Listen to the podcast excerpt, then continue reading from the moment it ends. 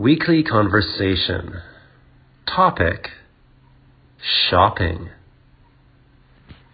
Conversation dialogue. Can you go shopping with me? I want to buy a book. Do you know where to buy a book? Uh, we can go to the stationery store. How much is a book? I think it's around 100 NT. Okay, that's cheap. Let's go shopping. Vocabulary. Shopping.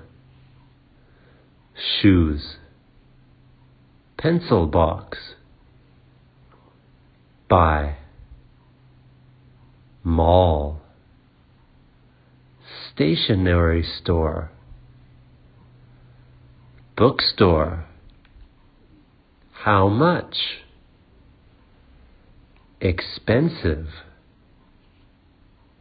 Cheap